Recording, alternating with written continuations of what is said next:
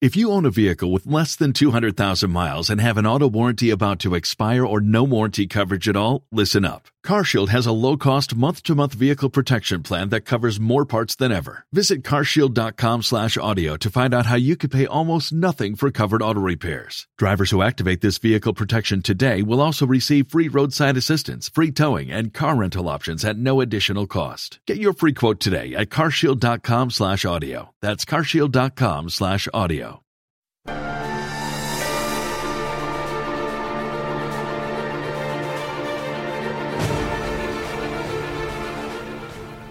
Bienvenidos a este podcast, donde narraré los mejores pasajes de la historia. En este capítulo os contaré Egipto.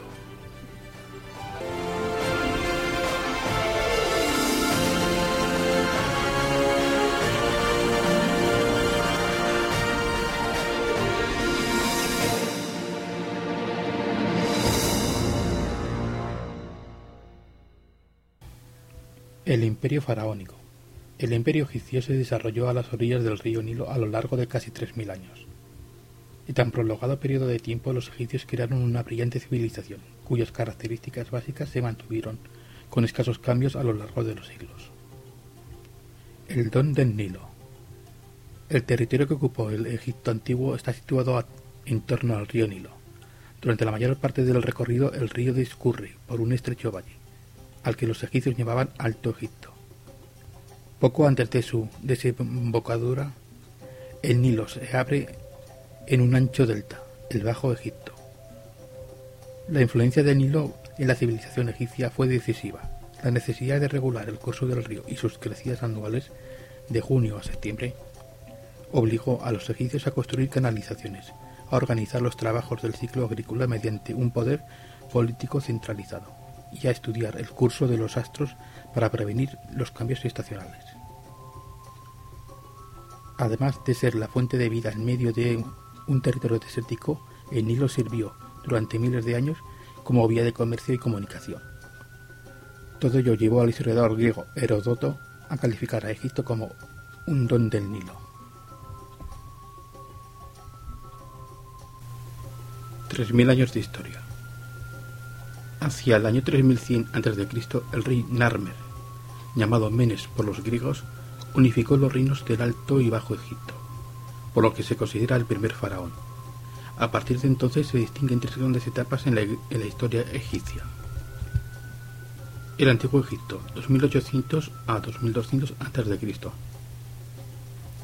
en el que destacan los faraones Keos, Kefren y Micerinos, los constructores de las grandes pirámides de Gizeh.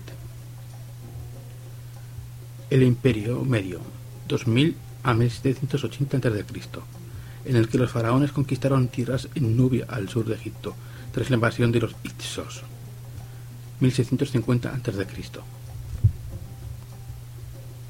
El Imperio Nuevo, 1570 a 1065 a.C., en el que destacaron los faraones Tutmosis III y Rases II, que extendieron el Imperio egipcio en Oriente, Palestina y Siria.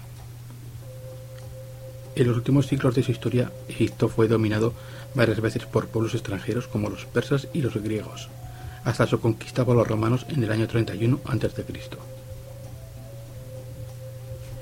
La pirámide social.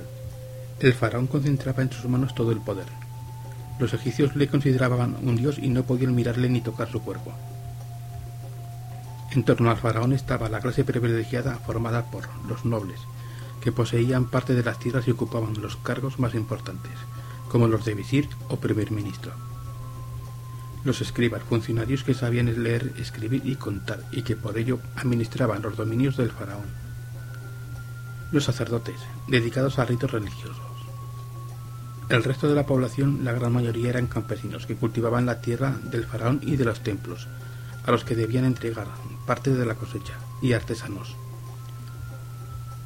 también había esclavos pertenecientes en su mayoría parte al faraón, que los utilizaba en la construcción de los grandes monumentos, en el trabajo de las minas y en el ejército. Cultura egipcia.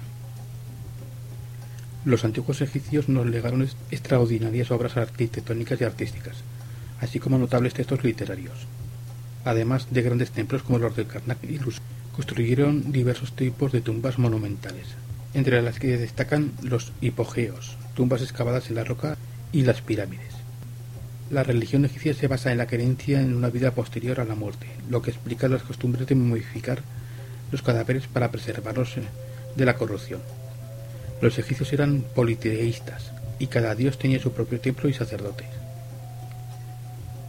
La primera forma de escritura se basa en los jeroglíficos, signos que expresaban objetos y que se utilizaban sobre todo en inscripciones sagradas.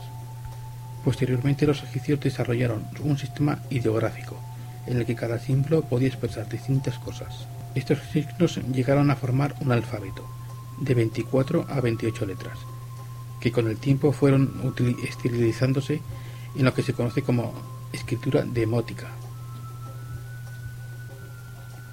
Hasta aquí el capítulo.